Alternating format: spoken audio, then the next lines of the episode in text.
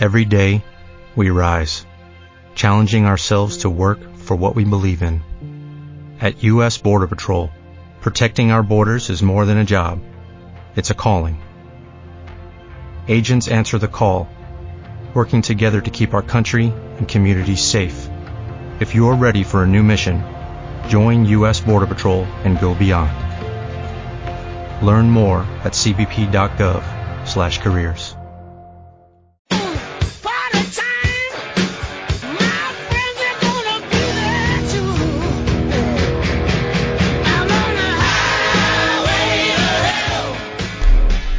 ¿Qué tal? Muy buenas tardes. Estamos arrancando el fósforo desde www.mexicoprioridad.com. Me da muchísimo gusto saludarle. Mi nombre es Oscar Larcón García y le saludo en esta tarde de 12 de marzo del año 2018. Son las 5 con 10 de la tarde. No es cierto, 5 con 7 de la tarde. Y bueno, pues estamos esperando a que nuestro queridísimo Gilberto González esté por aquí. Eh, tuvo unos asuntos pendientes que tratar, eh, pero que esperemos que pronto ya esté llegando. Ya sabe que también la semana pasada llegó un poquitito tarde por el tráfico. Sin embargo, en esta ocasión tuvo unos pendientes que realizar. Pero no se preocupe usted, ya casi va a estar eh, llegando aquí a la 13 Oriente, domicilio conocido, donde las semitas eh, de las luchas se preparan. Y por cierto, si usted está pasando ahorita mismo por eh, por la 13 Oriente, pues no se esté malito, tráiganos pues unas cuatro o cinco semitas, este, digo, para todo el equipo, no solamente para mí, yo estoy en el micrófono, pero toda la gente que está trabajando en México Prioridad, por supuesto que le va a agradecer que nos traiga una semita, pues de preferencia tráigala sin rajas, ya poniéndose exigente, para que pues bueno, podamos nosotros eh, aquí aderezarlas a nuestro auto. Como le decía, estamos arrancando en este fósforo radio www.mexicoprioridad.com y bueno, pues vamos a arrancar un poco con algunas de las notas que se fueron desarrollando durante toda la semana.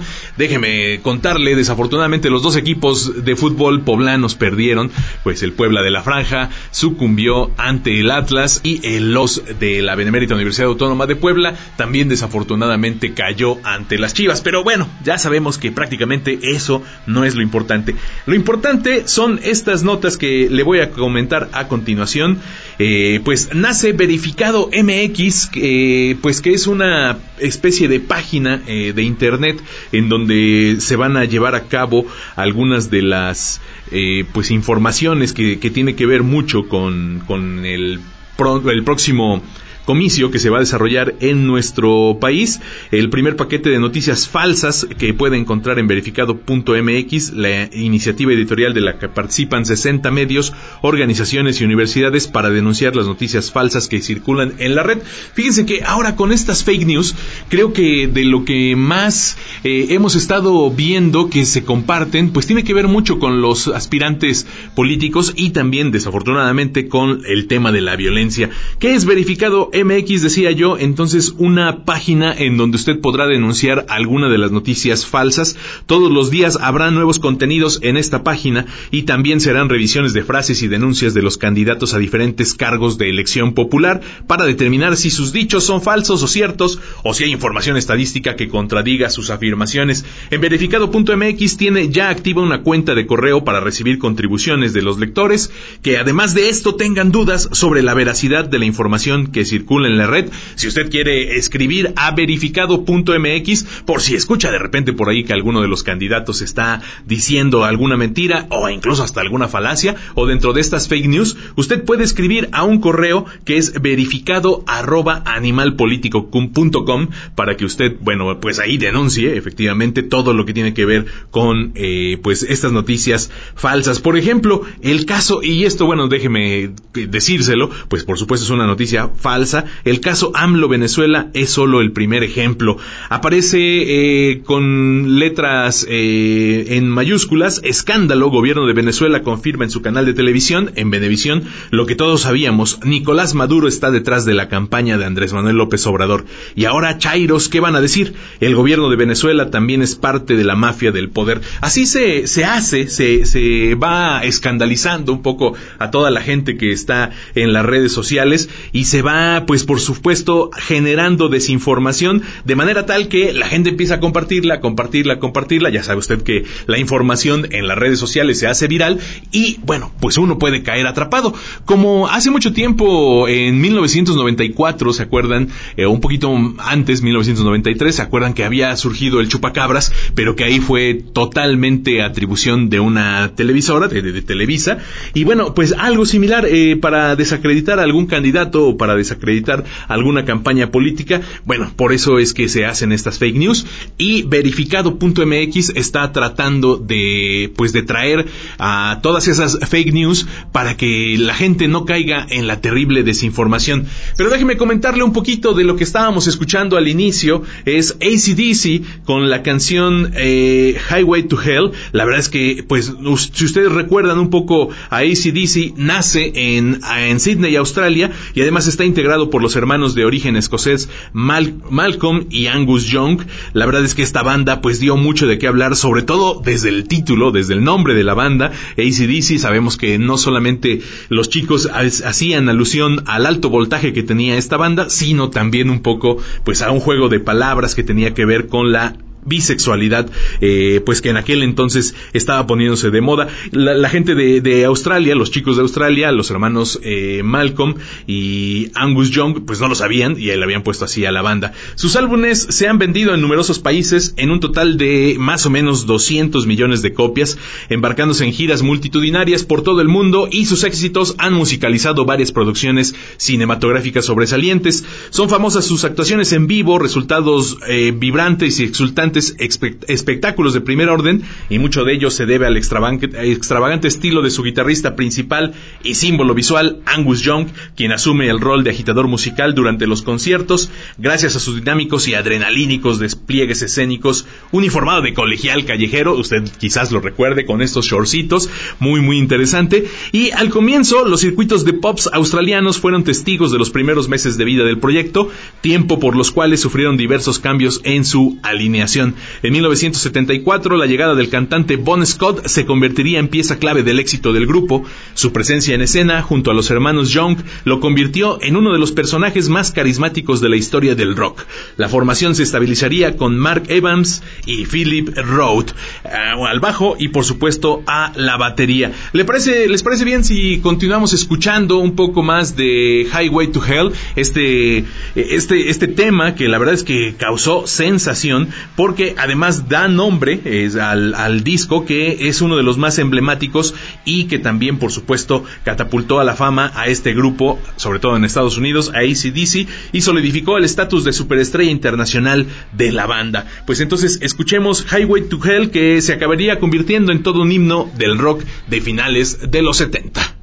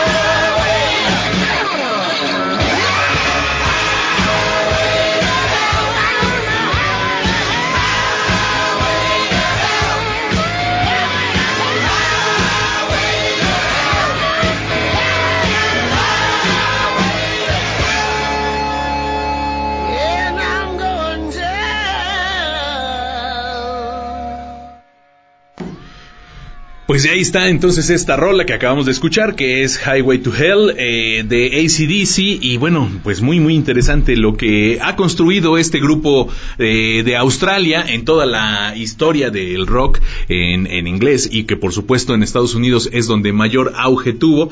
Eh, pues bueno, déjeme comentarle también un poquitito sobre lo que se llevó a cabo, porque bueno, desafortunadamente nuestro país, y déjeme que me ría o permítame contarle por qué me estoy riendo Resulta que, eh, pues sabe que se están llevando a cabo las mesas de negociación del Telecan y que, bueno, en estos días tuvo su capítulo Alianza por la Salud. Y fíjese, déjeme comentarle que algunos vendedores de comida chatarra ya se metieron a las mesas del Telecan 2.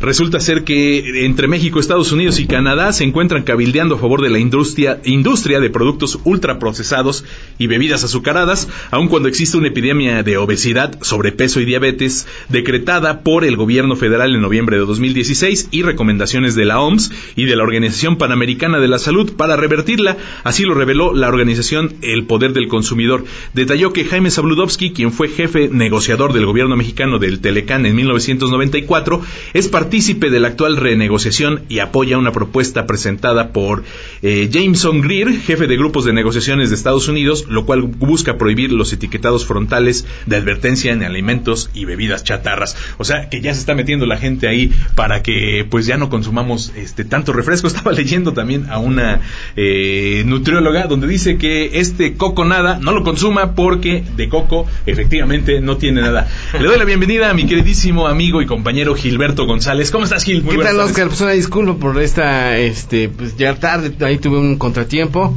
laboral, pero ya estamos aquí. Sí, es lo que le comentaba yo a la gente del auditorio, ¿verdad? sí, que, sí, que pronto ya ibas a llegar, que no, no se preocupara, que, ah, estuviera, que estuviera la gente tranquila, ¿no? Porque, porque ya ibas a llegar. Que guardara su sitio. Exacto, sí. Efectivamente.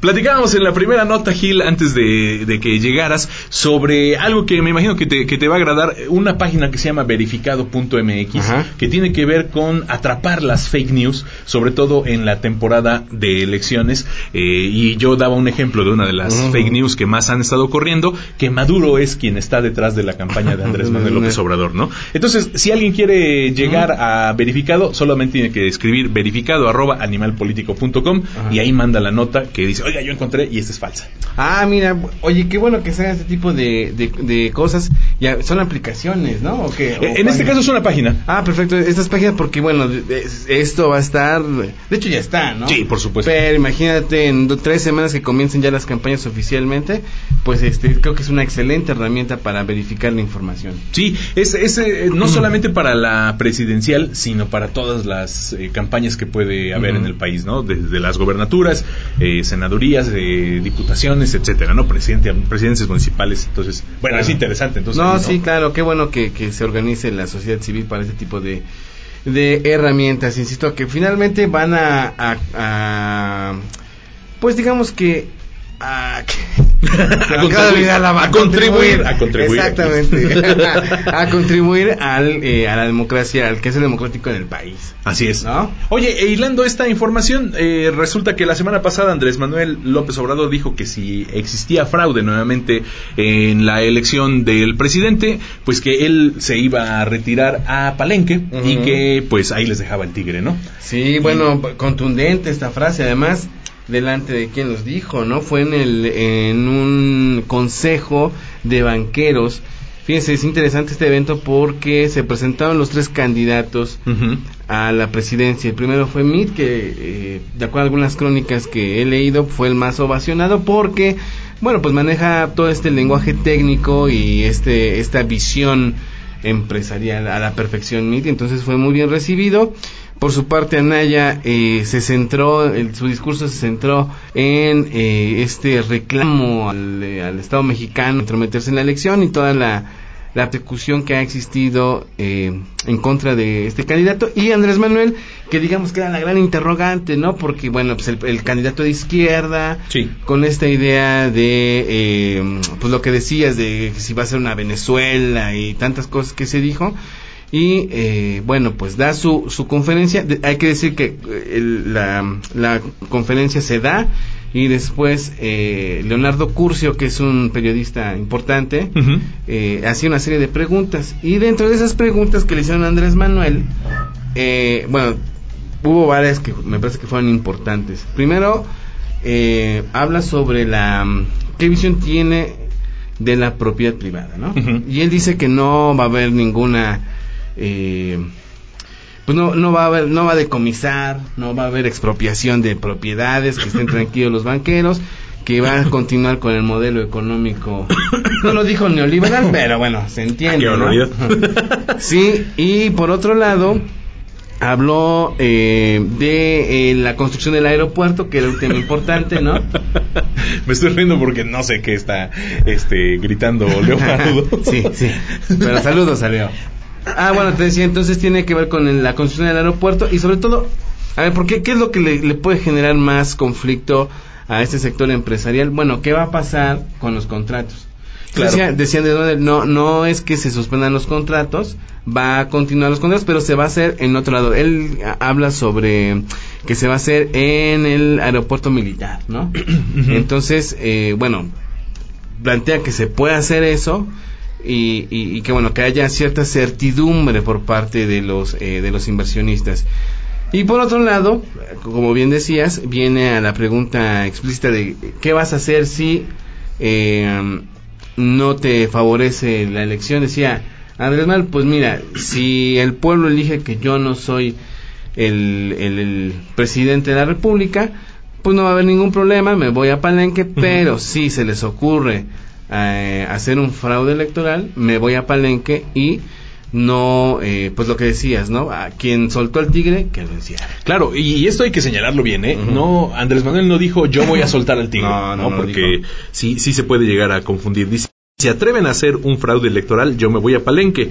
El que suelte el tigre, que lo amarre. Claro. Yo ya no voy a estar deteniendo a la gente luego de un fraude electoral. Como en el 2006, hay que decirlo, mucha gente dice eh, que bueno, que el plantón de reforma fue terrible para la economía y no lo dudo definitivamente digamos que no fue un acontecimiento que todo el mundo quisiera, pero ante esta polarización que se vivió en, en el 2006, yo sí creo que fue un, un escaparate, ¿no? Para toda esa gente que estaba muy frustrada, porque no había, no le habían dado el triunfo a Andrés Manuel, de canalizar este enojo y finalmente no lo dice Andrés Manuel y no lo digo yo, no se rompió ningún vidrio, no se repitió el contexto del 88 que la verdad los eh, quien sufrió todo lo del 88 fueron los perredistas, ¿no? Sí. Que miles de, de perredistas murieron por este enfrentamiento que hubo con, con, con el Estado. En este caso, en el 2006, no lo hubo.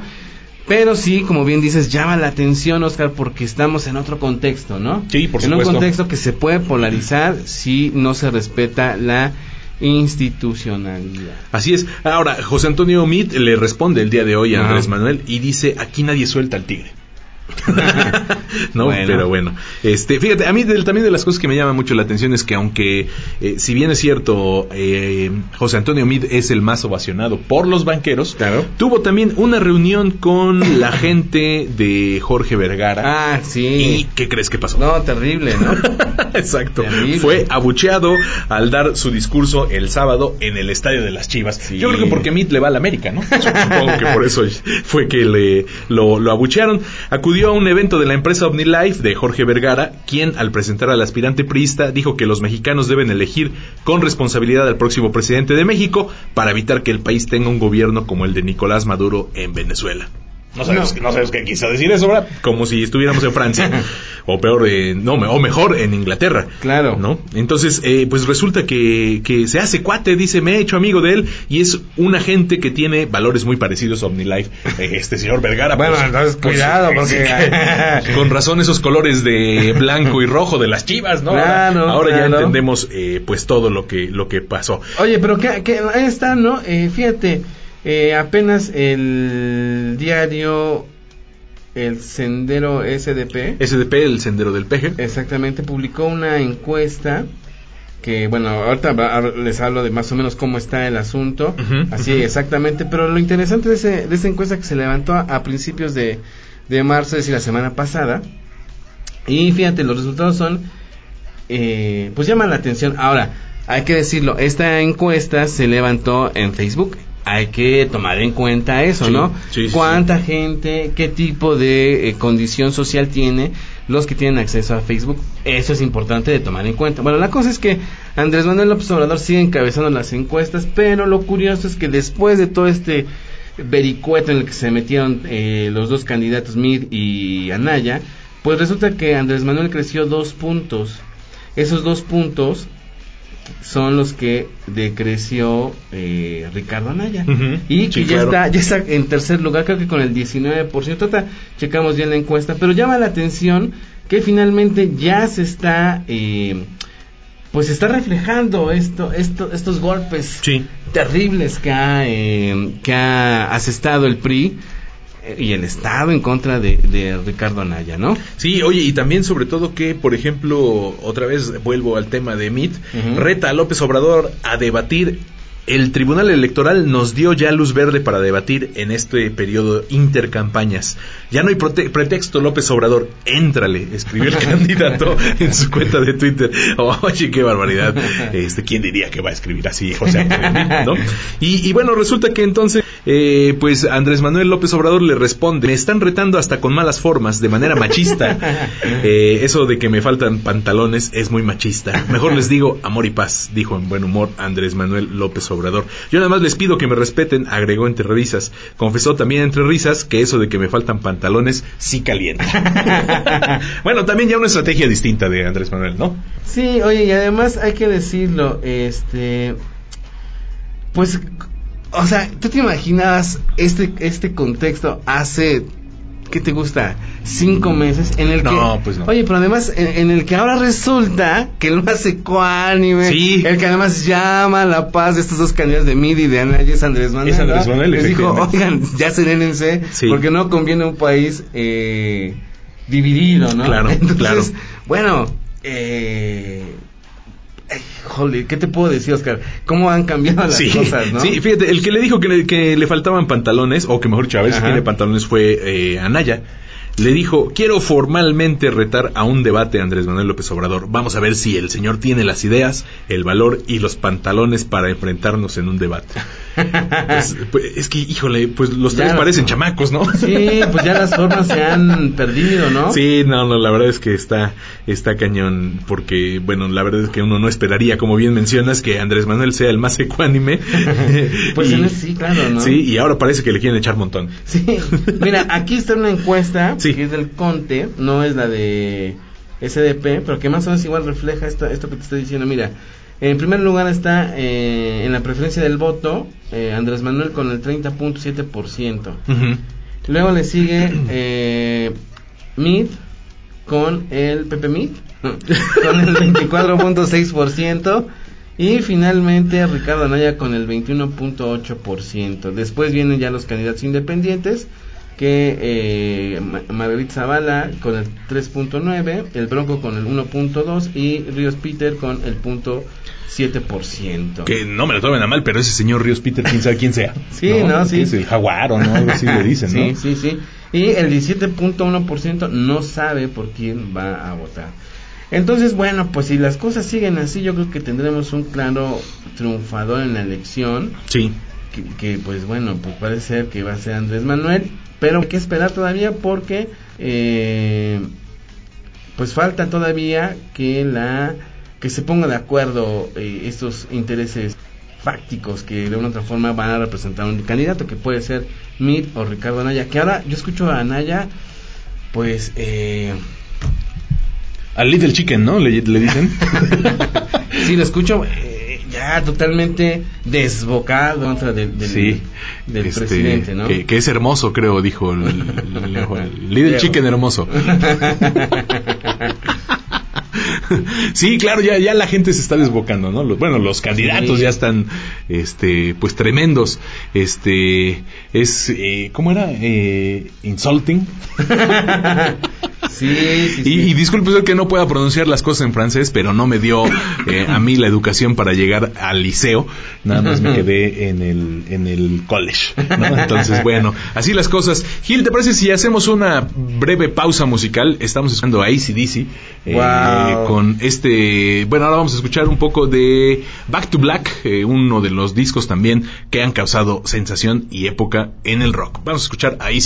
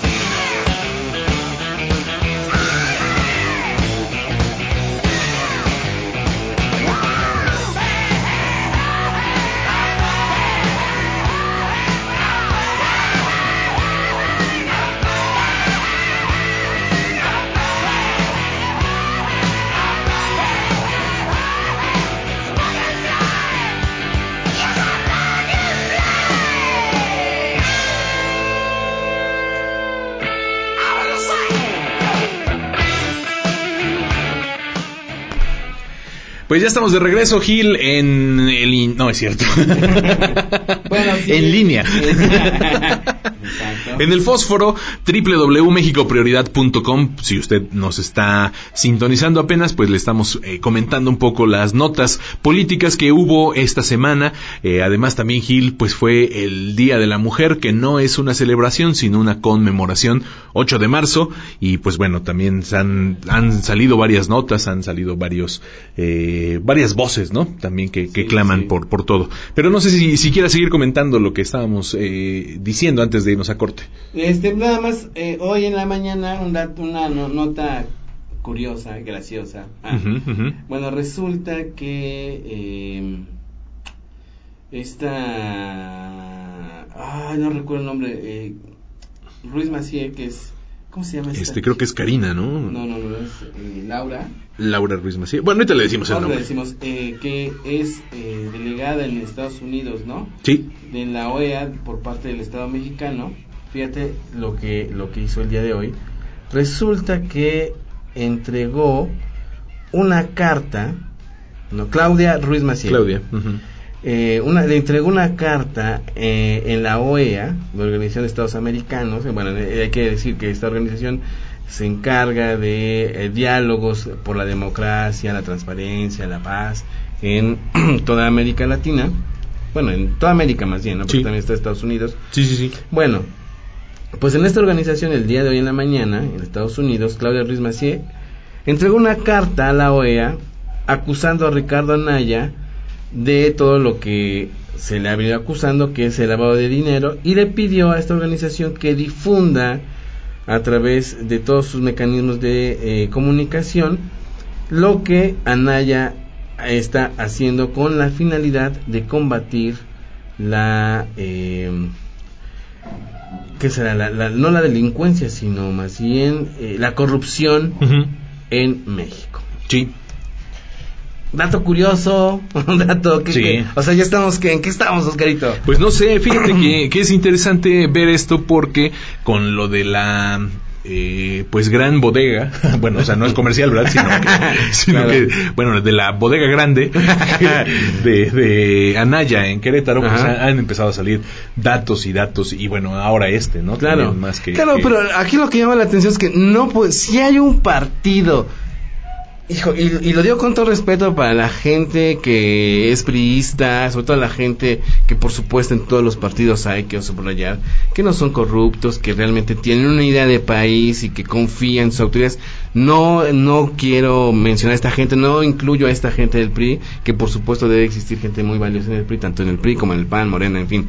No, pero sí te puedo decir que en los últimos años, eh, históricamente, sería un partido que representa toda esta eh, eh, esta suciedad ¿no? Claro. Eh, en, en los procesos democráticos en, en tantas cosas que hay en el país pues es el PRI ¿no? Sí. Resulta que el PRI hace una denuncia ante la OEA bueno el Estado mexicano supuesto el PRI hace una denuncia ante la OEA diciendo que se le castigue y que se le difunda a Ricardo Anaya todos estos procesos de opción que tiene este lavado de dinero, ese supuesto lavado, porque no se le ha comprobado nada. Y que conste que no estoy defendiendo aquí a Ricardo Anaya, pero es una realidad. Sí, claro, no hay comprobación. No hay comprobación. Y por supuesto ya también se ha ido aplacando Sí, un poco sí, este, claro. este tema, ¿no? Ya salió el jefe Diego a decir un par de groserías y ya creo que con eso distrajo también un poco la atención, ¿no? Ahora- Bajó el termómetro. Ahora, lo de Anaya yo creo que es... Eh,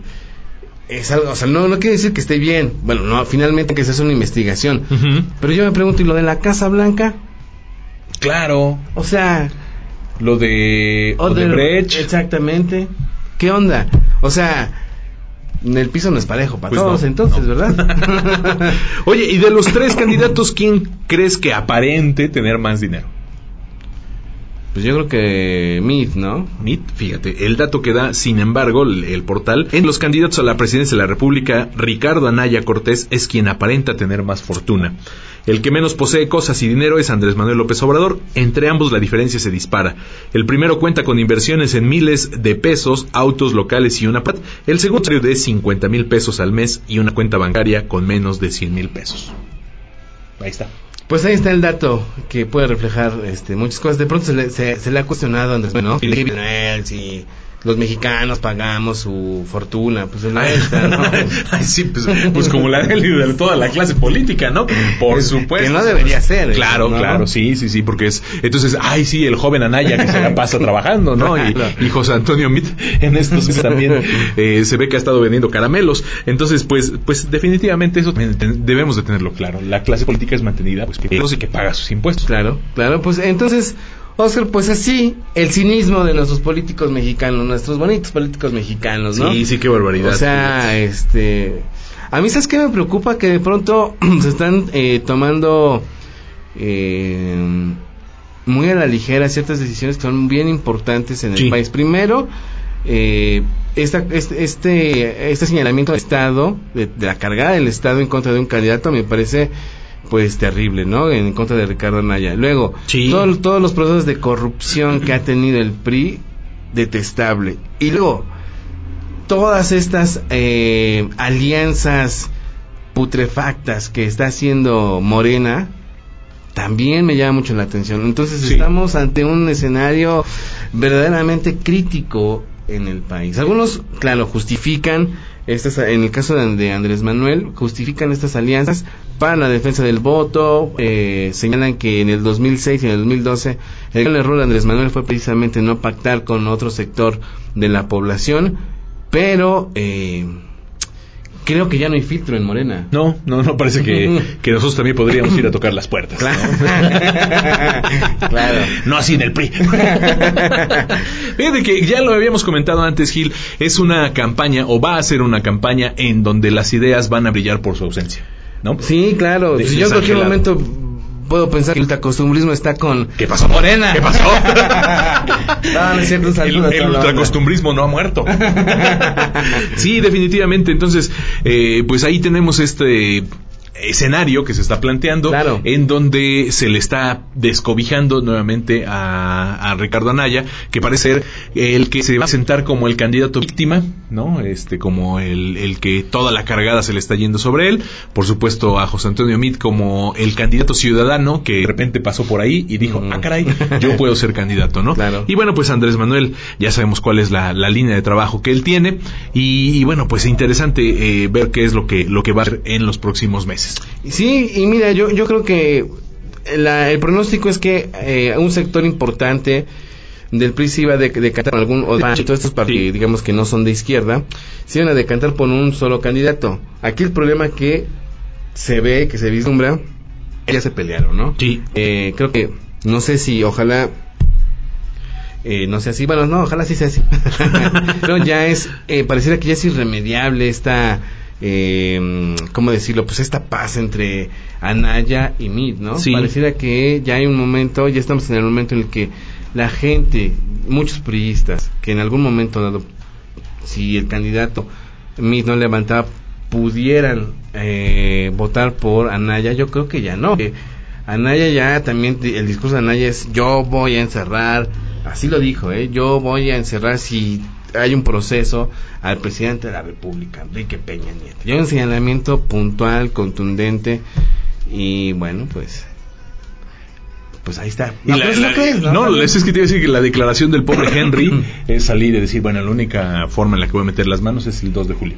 ¿no? Este, voy a ejercer mi voto y, y ya con eso. Sí, efectivamente, pero sí tiene nombre y apellido la denuncia, o mejor dicho, la advertencia Sí, que claro. hace Ricardo Anaya sobre encarcelar a alguien Sí. y que ese alguien es Enrique Peña Nieto, Sí, ¿no? sí. Muy, muy interesante. Oye, Gil, en otras noticias de pobres, por cierto, los Calderón triplicaron en tres años sus ingresos y además El. Estado les paga pensión vitalicia. ¿Qué te parece esto nada más? La esposa del expresidente Felipe Calderón y por ello beneficiaria de una pensión vitalicia otorgada por Los Pinos, por si no sabe usted quién es, bueno, Margarita Zavala Gómez del Campo presentó su declaración patrimonial 3 de 3 y dejó ver que los ingresos del matrimonio se incrementaron tres veces a partir del año en que salieron de la Casa de Constituyentes.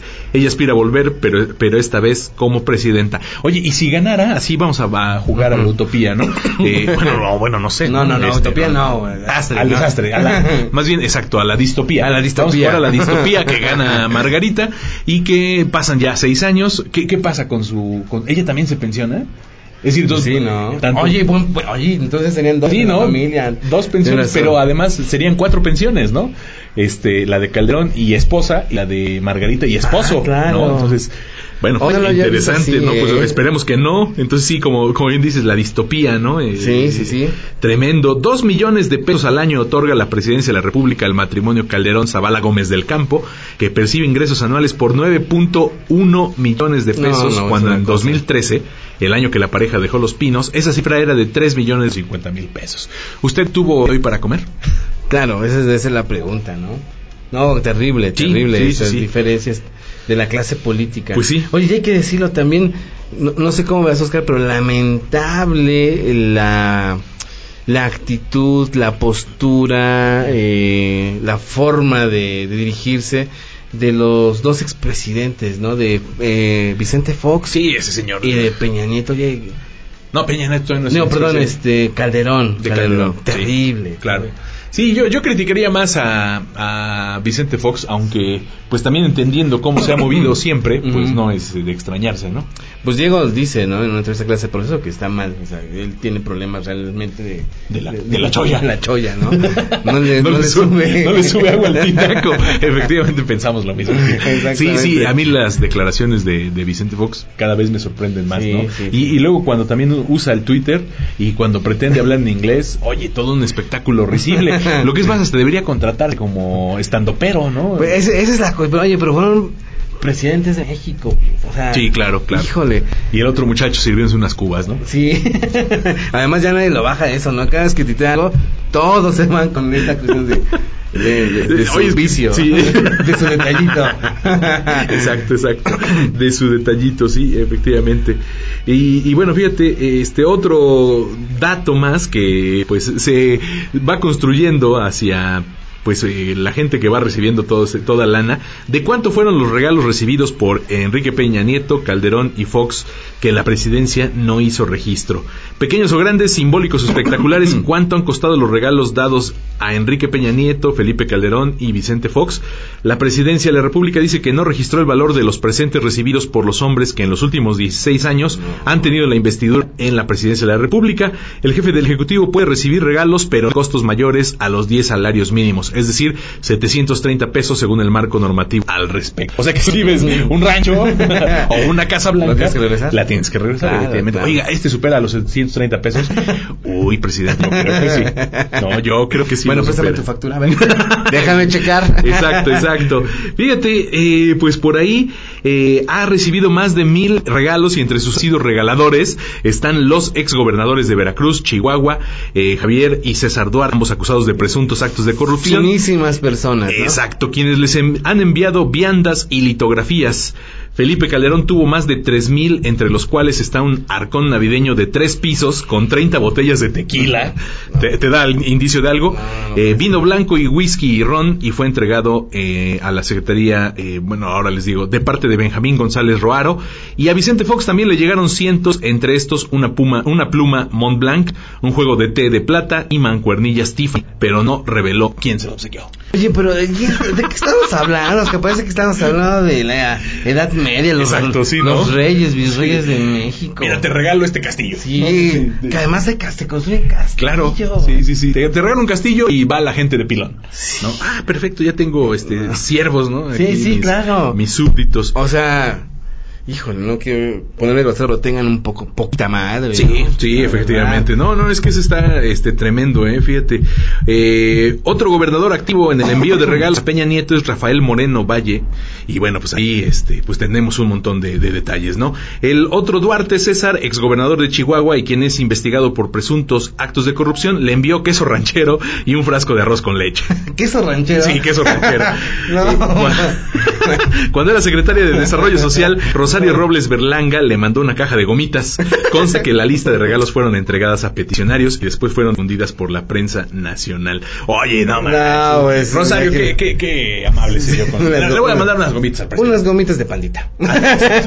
Pero ¿sabes cuánto costaron las gomitas? ¿Por qué? 730 pesos. No, muy no, bien. no, no, no, no, no. Pues no lo dudes, ¿eh? No, no, no. Fíjate, los regalos recibidos por Felipe Calderón abarcan 191 hojas tamaño carta, según respondió la presidencia a una solicitud, pero en cuanto a su valor por unidad y en conjunto no respondió. El costo de ninguno de los regalos recibidos fue calculado, por lo que no se cuenta con dicho dato. Pues son regalos uno que le va a estar viendo el precio. Claro, claro. No, no, Porque a, ca- a caballo regalado. no se le ve comida. Exactamente. efectivamente. Sí.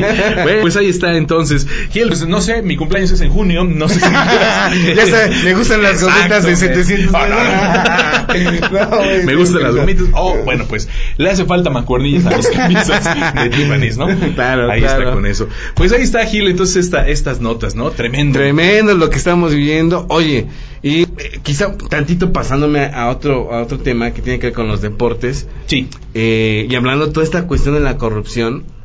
eh, oye, no, uno no puede pensar que no hay eh, una tendencia en los partidos de fútbol después de ver el partido del Atlas contra el Puebla. Sí, qué bárbaros, ¿no? O sea, por lo menos disimúlenla, ¿no? Sí, o sea, sí, sí, no tengo las pruebas ni voy a demandar porque no, no hay pruebas. No, pero se nota Pero cuando sí, uno ve o la sea, tele. ese ¿Cuántas jugadas hizo el Puebla para tirar y no siquiera pudieron, quisieron tirar a portería? O sea, es Sí, lamentable, lamentable. Y bueno, después de este fin de semana, la cosa para el descenso queda entre Lobos. y tiburones. Claro, y hay que decirlo, que era el partido muy importante para el Atlas y el Atlas y el Puebla comparten al mismo, pues no sé si dueño, no sé si es el dueño, pero sí. Pues eh, por, eh, por lo menos el mismo que los impulsa. Exactamente, Efectivamente, exactamente. pues ahí está. Sí, el Puebla y el Atlas, pues que prácticamente, pues ahí dieron un espectáculo somnoliento para la gente que tiene insomnio. Sí, claro, Debería claro. haberlo visto. Y después el Maza Rodríguez empuja a un aficionado, no lo Sí. golpea, solamente lo empujó, pero este aficionado lo estuvo increpando y le estuvo diciendo que no le ponía la misma, el mismo empeño que cuando jugaba con- en Chivas, ¿no? Bueno, también hace muchos años, ¿no? Quien Sí, sí, es un veteranazo. Sí. El Maza Rodríguez. Y hay que decirlo. Ahí, ok, por supuesto no estamos justificando la violencia, pero el lugar donde se da este altercado no debería de estar ningún aficionado. Entonces, Exacto. también hay que, hay una llamada de atención a los, a la gente encargada de la seguridad del estadio universitario, ¿no? Sí, Para evitar este tipo de, de eventos. De roces, sí, claro. ¿no? Sí, efectivamente. ¿Y quién lo diría? El Santos es el líder del torneo. Curiosamente que, eh, pues el torneo pasado, pues prácticamente iba de colero. Ahora resulta que es el primer lugar, ¿no?